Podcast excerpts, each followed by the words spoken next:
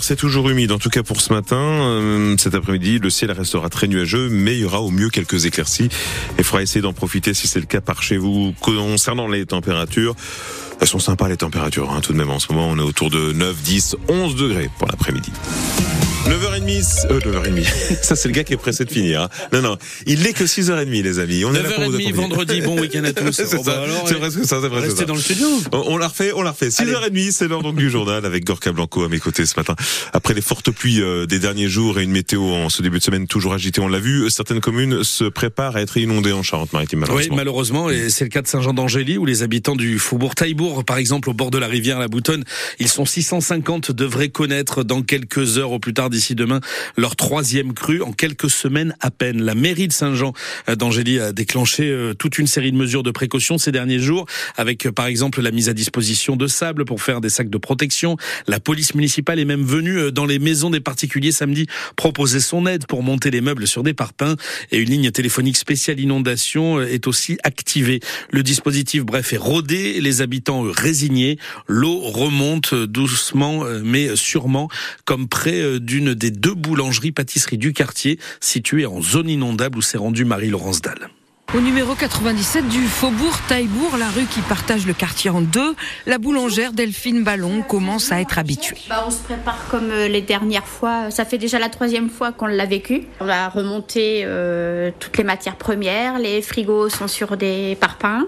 Et puis on attend jusqu'à 30 cm dans la pâtisserie. 30 cm d'eau? Oui, parce qu'elle est en contrebas. Tout vous montrer? Oh bah si vous voulez voir. Ouais. Donc là, je rentre dans la pâtisserie. Ah oui, tout est en descente. Là, on descend. On a le garage, le fournil avec le four et après en bas il y a la pâtisserie. L'eau elle arrive jusqu'où là? Jusqu'au mois de février elle est arrivée là. Dans les marches, elle n'est pas allée sur le four Non. Donc c'est là, c'est toute la zone. La pâtisserie. Où vous préparez les gâteaux Les gâteaux, viennoiseries, euh, tout. Ce qui veut dire que vous ne pouvez plus du tout travailler? Bah il travaille avec des bottes mais il y a des choses qu'il ne peut pas faire. Là vous avez des clients, ça sonne?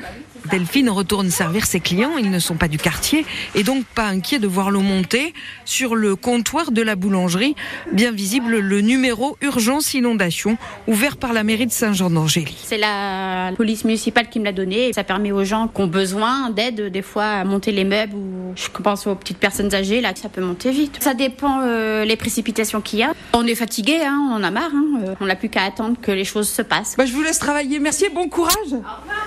Voilà le reportage de Marie-Laurence Dalle à Saint-Jean-d'Angély. La côte de la rivière La Boutonne devrait atteindre 10 mètres 50 demain matin au pont Saint-Jacques dans ce faubourg Taillebourg. Quelques maisons en plus de la boulangerie qu'on vient de visiter devraient euh, du coup se retrouver les pieds dans l'eau. Le fleuve Charente monte aussi beaucoup euh, à Sainte où on devrait atteindre là la côte des 4 mètres aujourd'hui au niveau du pont euh, Palissy. Et puis en tout, sachez que 8 routes départementales se trouvaient coupées hier soir en Charente-Maritime, notamment vers Bussac-Forêt et Montguillon. On est là en Saintonge et puis aussi dans le secteur de Mehdi en pays royanais. On va reparler du long feuilleton de la RN 141 en Charente dans le prochain journal à 7h. Oui, un des deux axes majeurs de circulation dans le département de la Charente avec la RN 10. La mise à deux fois deux voies annoncée depuis plus de dix ans traîne encore pour cette RN 141. Un dernier point sur le chantier effectué il y a à peine quelques jours en préfecture évoque pour le tronçon Exideuil-Roumazière une ouverture non plus pour la fin de cette année, mais pour le printemps 2025, ce qui va au passage engendrer un surcoût financier pour les caisses de l'État de 16 millions et demi d'euros. Quant au tronçon suivant, entre Roumazière et Chasseneuil, là, la première étape, celle du déboisement sur le parcours, commencerait a priori à l'automne prochain, mais pas avant. Gabriel Attal s'est invité hier soir au Salon de l'Agriculture. Oui, invitation surprise. Le Premier ministre en a profité pour dénoncer le cirque médiatique de Jordan Bardella. Il faut dire que le président du Rassemblement national, qui venait de passer la journée dans les allées de la plus grande ferme de France, l'a fait dans une ambiance particulièrement calme et détendue avec des agriculteurs demandeurs et à l'écoute, tout l'inverse de ce qui s'est passé la veille en fait pour le président de la République Emmanuel Macron euh, pour la journée d'inauguration.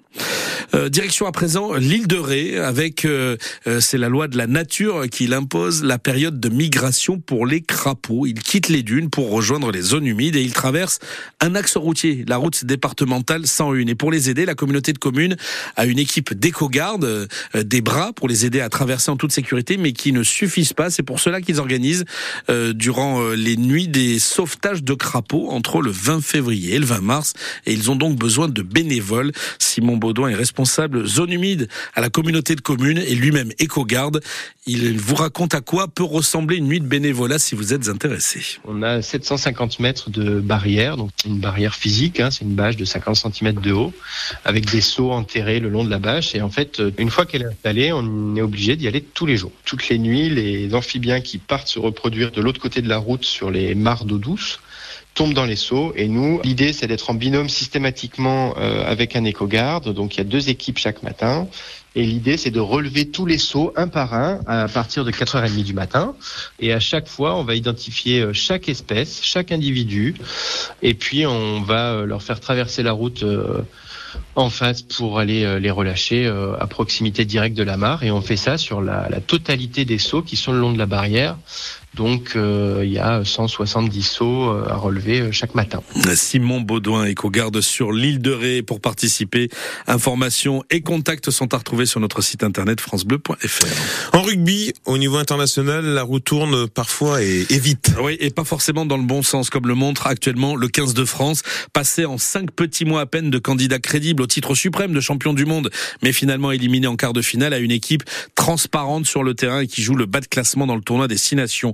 Les Bleus ont touché le fond hier à Lille pour un match euh, délocalisé avec ce résultat, ce match nul historique concédé face à l'Italie, 13 partout. Et encore, la défaite s'est jouée vraiment à rien, à une pénalité de l'ouvreur transalpin Paolo Garbisi qui rebondit sur le poteau mais ne passe pas dans les arrêts de jeu. Les Français sont clairement dans l'impasse en ce moment et on voit mal comment ils pourraient vite redresser la barre. Fanny Lechevestrier. La dernière fois que le 15 de France a fait match nul dans une arène fermée, c'était face au Japon en 2017 et le sélectionneur Guy Noves n'y avait pas résisté. Là, pas question de remettre en